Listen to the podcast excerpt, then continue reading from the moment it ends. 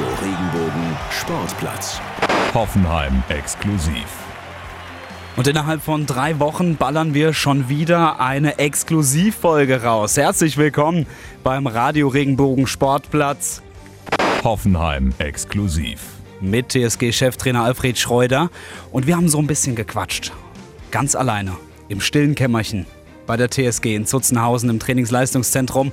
Und zwar ging es über Grundordnung, über Disziplin, auch so ein bisschen über private Dinge und über eine Sache, die hat kein anderer Bundesliga-Trainer. Eine ganz besondere Fähigkeit. Hört mal rein. Wir wünschen euch jetzt ganz viel Spaß beim Hoffenheim exklusiv. Der Gast der Woche. Herr Schreuder, schön, dass Sie sich Zeit genommen haben für uns heute. Ich würde erst mal gerne fragen, haben Sie das denn schon verarbeitet, den Sieg über den Rekordmeister? Ja, ja, ja, schon. Ja, natürlich war das sehr, sehr schön und wichtig auch für die Mannschaft und für uns allen selbst hier auch im Verein. War es sehr wichtig, dass wir dann einmal doch die drei Punkte holen, dass wir jetzt auf 18 Punkte. Ähm, aber natürlich nach, nach ein, zwei Tagen ist das für mich auch wieder vorbei und dann jetzt das Fokus wieder auf Schalke.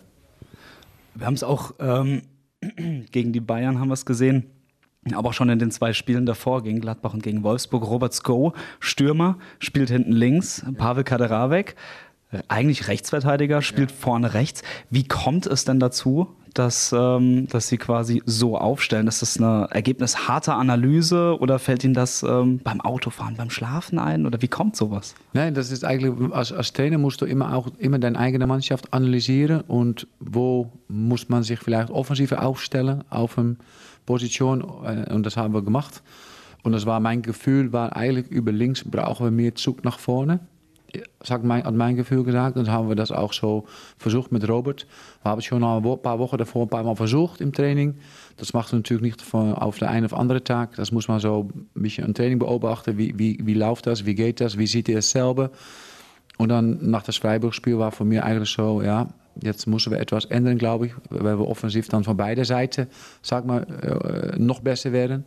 Und es hat auch äh, bewiesen, sag mal, dass wir mit Pavel über rechts dann offensiv hoch kann er spielen.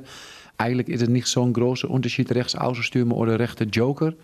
Weil äh, gegen Gladbach zum Beispiel hat er als Joker gespielt und offensiv als Außenstürmer. Und eigentlich gegen Bayern München hat er dann natürlich ein bisschen rechts Außenstürmer gespielt. Aber Pavel ist, hat immer Torgefahr. Und das ist extrem wichtig für uns, glaube ich. Stand jetzt, äh, wenn du unsere Kader anschaut, dass wir vorne richtig Torgefahr ausstrahlen. Das hat er. Und Posch hat es einfach gut gemacht in, auf der rechten äh, Position, finde ich auch. Und mit Robert war eigentlich so, wie ich, wie ich gesagt habe, das war ein paar Mal versucht im Training, wollte etwas verbessern über die Seite, offensiv. Und es war eigentlich der Grund, äh, warum das Robert, mit Robert versucht haben. Und ich glaube, da können wir zufrieden, zufrieden über, sehen, über sein. Sie haben gerade gesagt, äh, Pavel hat als Joker quasi gespielt. Können Sie mir das nochmal erklären? Was meinen Sie damit genau? Ja, Jo- Joker ist eigentlich, wenn du mit einer Fünferkette, sag mal, rechts außen an der Außenbahn spielt. So, das ist dann rechts Außenverteidiger, rechter Flügelverteidiger, sag mal, rechts außen. So eine Mischung davon. Und das, das ist Pavel immer sehr stark gewesen. Und ja, gegen Gladbach hat er, ein paar, hat er, hat er ein, zwei torgefährliche Situationen. Äh, gegen München vielleicht nicht so viel, aber er ist immer da. Und äh, ja, ich bin auch zufrieden mit seinen Positionen. Ja, und äh, er, ist, er ist das Beste, sag mal, dass er immer über Außen kommt. Sie wurden in den Pressekonferenzen immer darauf angesprochen, welche Formation spielen Sie denn? Ist es ein 3-5-2, ein 4-3-3? Ähm, dabei haben Sie aber auch oft immer betont, ähm, es geht nicht ums System, es geht um die Grundordnung. Ja. Was meinen Sie denn konkret mit, es geht um die Grundordnung? Ja, Grundordnung ist im Sinne von, wie, wie, verhält man sich auf dem Platz und wie viele, viele Spielers hat der Gegner in die Mitte. Und dann, wir müssen immer, sagen wir, plus 1 oder plus 2 in die Mitte haben. Äh, wenn der Gegner ein 4-4-2 spielt und mit zwei Sechser zum Beispiel, willst du oft da drei oder vier Spielers haben. Und ja, das hat zu tun mit Raumaufteilung und äh, ja, das hat nichts zu tun mit der Grundordnung oder System. Das muss man eigentlich so als Raumaufteilung, Grundordnung, wie, wie man sagt, da musst du immer suchen, dass du von, von wenn wir offensiv spielen, dass wir von, von vorne, dass immer Spieler da in die Raume sich begeben. Und bei Ajax zum Beispiel haben wir ab und zu eigentlich ohne Stürmer gespielt, aber immer mit extra Spielers im Mittelfeld, weil wir wollen die Mitte dominieren. Das machen wir jetzt auch immer besser und besser. Konnte noch eigentlich viel besser gegen Bayern. Es war ein paar Mal sehr gut gegen Gladbach. Und ja, jetzt, ich glaube, das ist der richtige Weg, da müssen wir mit weitergehen. Sie haben gerade gesagt, das ist der richtige Weg. Und jetzt ist es ja soweit, André Kramaric ist zurück im äh, Mannschaftstraining. Welche Rolle wird André Kramaric denn in Ihren Planungen spielen? Also beziehungsweise auch welche Position wird er bekleiden? Ja, das ist jetzt noch schwer zu sagen. Aber natürlich, als Trainer hast du immer so eine Rolle im Kopf. Von, ich finde, dass André ist auch ein klassischer, sag mal, 9, 9,5, 10, sag mal. Er und er ist das Beste in der Hauptraum. Und ich glaube, das ist auch jetzt noch was wir, glaube ich, noch vermissen. Zo'n Spieler die sich eigentlich immer äh, in der Hauptraum bewegt. Äh, weil er natürlich sehr offensiv denkende Spieler ist und sehr beweglich ist und natürlich sowieso viel Torgefahr ausstrahlt. So, ich glaube, das andere ist ein Spiel, die kann man über rechts in Halbraum stellen, über links in Halbraum stellen oder auf der 10 oder auf der 9, dass er von auf der 9 auf der 10 kommt. So, auch da sage ich nicht, andere ist ein klarer 9 oder links außen oder 8. Nein, das ist abhängig von wie wir spielen. Zie ich so eine Position vor ihm, dass er immer so schwimmend spielt auf dem Platz. Und das haben wir bei Ajax mit Tadic zum Beispiel auch gemacht. Und äh, Tadic ist für einen Verteidiger sehr, sehr schwer zu fangen, weil das eine Mal spielt er gegen einen rechts, rechter Verteidiger, dann gegen den linken, dann spielt er gegen de Sechs. Und ich glaube, wenn wir das hinbekommen mit André, dann wird er von großem Wert, Wert sein für uns. Sie sprechen von einem großen Wert. Welchen Wert hat er denn wirklich fürs Team? Wie wichtig ist er für die Mannschaft? Ich glaube, das hat die Vergangenheit bewiesen. Mit seinen Toren, seinen Vorlagen. Ist einer der besten, glaube ich, was ich gehört habe in der Bundesliga von den letzten drei, vier Jahren. Top 4 oder Top 3 selbst, glaube ich. Mit Assist und Tore. Und dann bei einem Verein als Hoffenheim. Ja, das, das sagt eigentlich alles. Und das ist immer gut, wenn so ein großer Name mit die große Qualität auf dem Platz steht. Herr Schröder, wir haben jetzt einige ähm, Zeit über, über Spieler gesprochen. Jetzt würde ich auch gerne mal über, über den Trainer Alfred mhm. Schreuder sprechen. Welche Fähigkeiten braucht denn Ihrer Meinung nach ein erfolgreicher Trainer in der Fußball-Bundesliga? Ich glaube, die Ruhe ausstrahlt, die klare Plan und Philosophie hat, wie er gerne spielen und trainieren will. Und auch wie er kommuniziert mit Spielern. Ich glaube, das ist das Wichtigste. Und am Ende ist natürlich das Allerwichtigste die Qualität von der, von der Mannschaft. Weil als Trainer muss man auch ehrlich sein, wenn du die Sache gut machst, wie ich gerade vorher gesagt habe, bist du auch natürlich abhängig von der Qualität von der, von der Spielers. Und äh, ja, äh, wenn ein Trainer top ist, dann ist wahrscheinlich die, Spieler auch top. Und das ist so. Und äh, andersrum geht es nicht. Ich möchte mal ein Zitat von Ihnen aufgreifen von vor der Saison. Mhm. Sie sagten, dass die TSG Hoffenheim in der vergangenen Saison mit 52 Gegentoren sehr viele Gegentore ja. bekommen hat. Und das muss besser werden. Wir haben jetzt die Situation, dass nach sieben Spielen die TSG zwölf Gegentore bekommen ja. hat. Wenn wir jetzt mal das Ganze hochrechnen, wären wir am Ende der Saison bei 58. Ja. Das ist ein Haufen. Das ist nicht gut, nein. Das, das, wenn, wenn die Weg so weitergeht, das ist nicht gut. Aber ich glaube, wir haben gerade gesagt, dass der Weg geht nach vorne.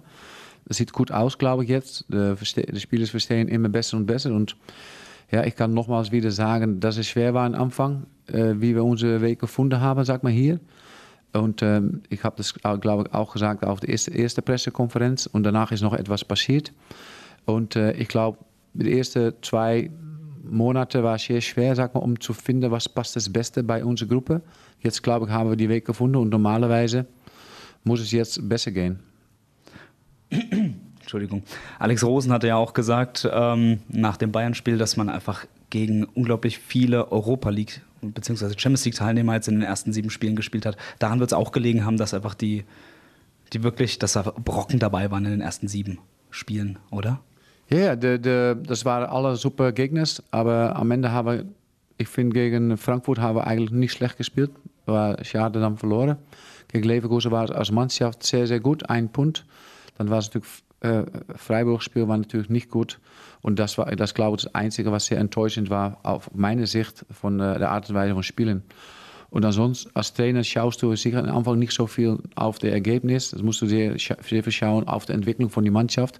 Und ich glaube, das geht in die richtige äh, äh Richtung.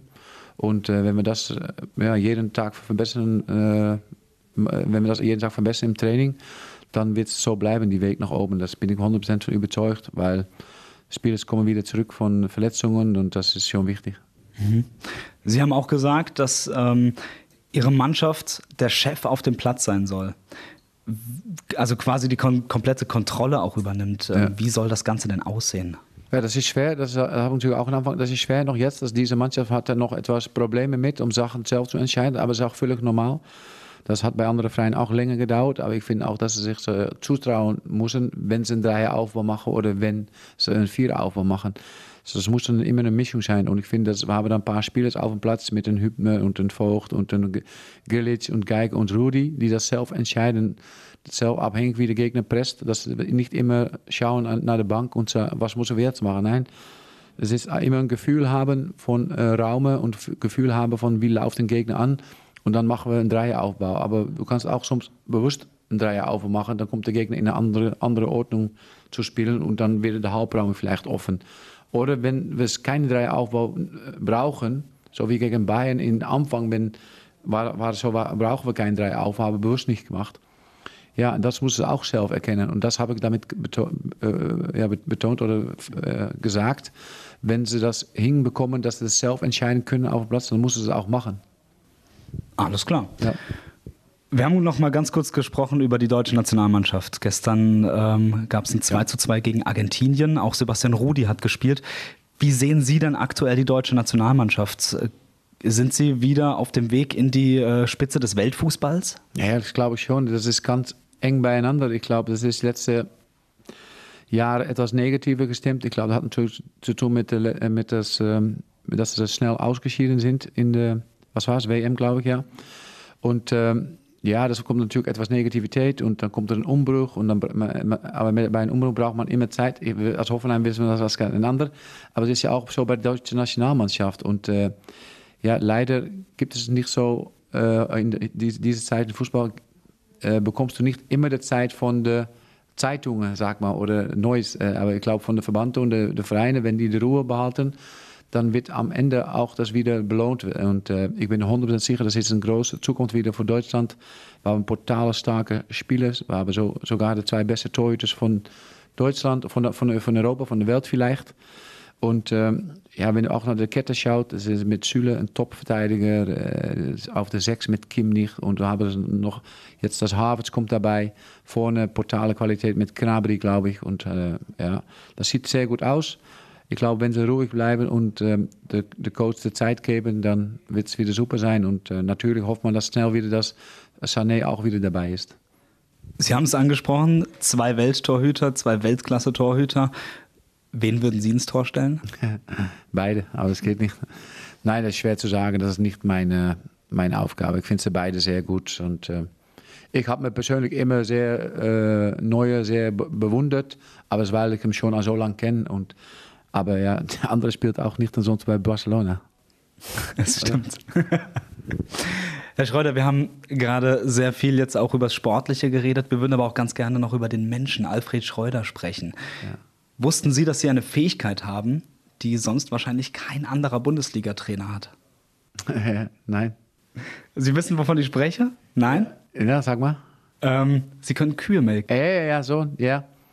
Ja, früher haben wir das gehabt, äh, auch bei meiner Oma, sag mal, haben sie Kühe gehabt und das musste er auch ab und zu machen und ja, mein Vater hat es auch gehabt und ähm, ja, er hat das ungefähr 20 Jahre hat er es gehabt und ich bin eigentlich so aufgewachsen von auf meinen fünfte bis, bis 13, 14. Jahr habe ich, haben wir da mitgemacht und äh, es war eigentlich ganz normal, dass wir das jeden Abend äh, mussten wir mitarbeiten. Ja.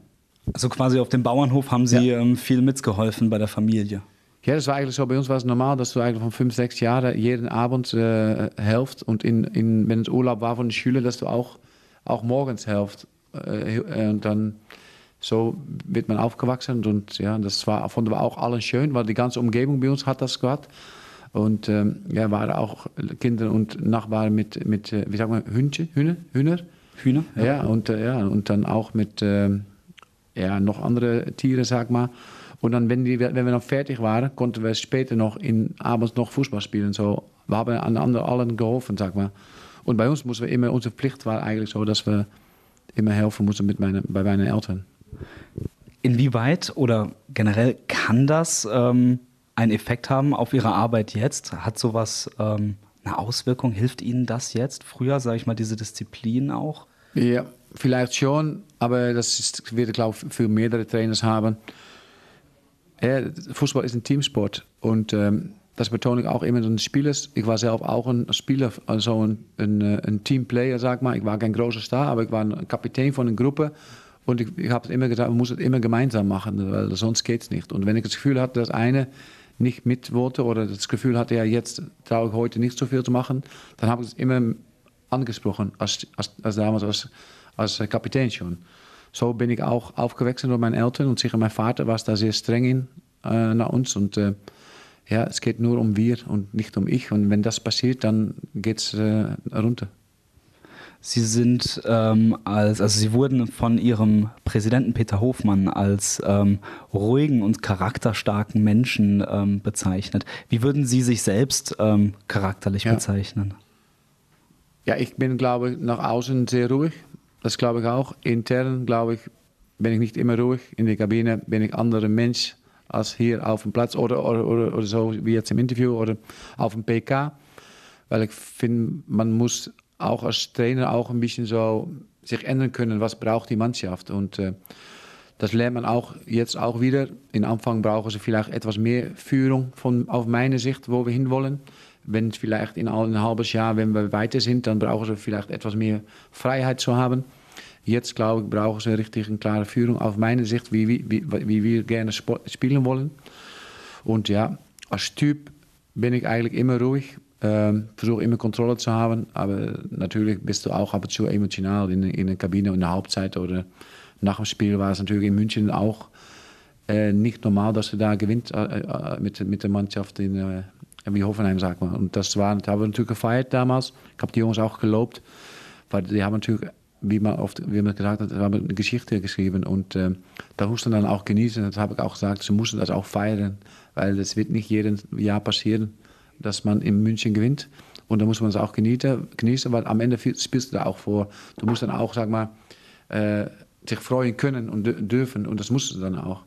Aber dann geht es ab Montag, Dienstag wieder normal weiter. Stichwort Disziplin. Ich habe noch ein Zitat dabei, was Sie Ja. ähm, dem Spielfeldmagazin der TSG Hoffenheim gegeben Okay. haben. Wenn wir gewinnen wollen, dann zählt nur, dass wir Disziplin haben. Ohne die kannst du alles vergessen. Was bedeutet für Sie Disziplin? Ja, dass man de, de, de Sachen, die man mit, miteinander äh, bespricht, dass man das, dass wir das alle auch tun.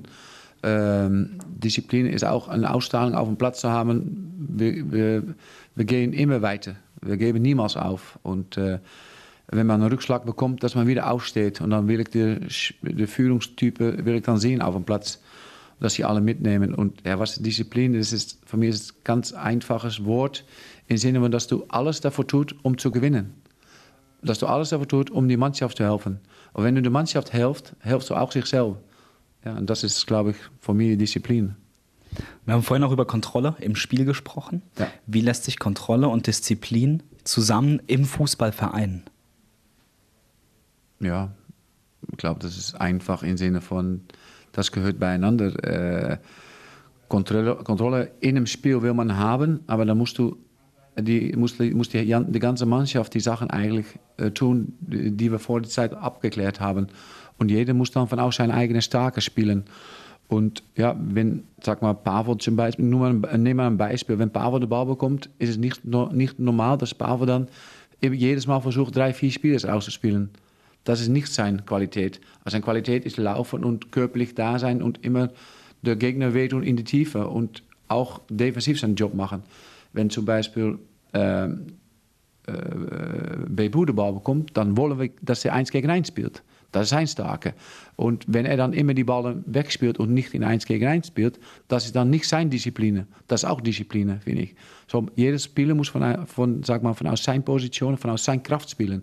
Und das ist natürlich auch unsere Aufgabe. Und ja, wenn sie das gut machen, dann kann, dann kann man auch Kontrolle haben im Spiel. Was passiert, wenn ein Spieler aus Ihrer Sicht disziplinlos agiert? Ja, der wird ihn nicht spielen. der wird ihn nicht spielen, nein. Okay. Herr Schreuder, wie sieht denn ein Tag im Leben bei Alfred Schreuder aus? Können Sie uns da mal mitnehmen, so ein bisschen auf die Reise? Ähm, lesen Sie morgens Zeitung, trinken einen Kaffee dabei? Ähm, was machen Sie nach dem Training? Wie sieht so ein Tag Ja. aus? Eigentlich lese ich nicht, nicht so viel die Zeitungen. Wenn etwas Besonderes steht, dann wird es mir immer gesagt. Aber ich lese selbst nicht so viel die Zeitungen mehr. Das habe ich auch gelernt. Das hilft mir auch nicht weiter, sag mal, finde ich. Das ist auch als Cheftrainer sowieso nicht. Ähm, ja, man steht auf, fährt hier hin und dann sind wir ungefähr Viertel vor acht, acht Uhr sind wir hier.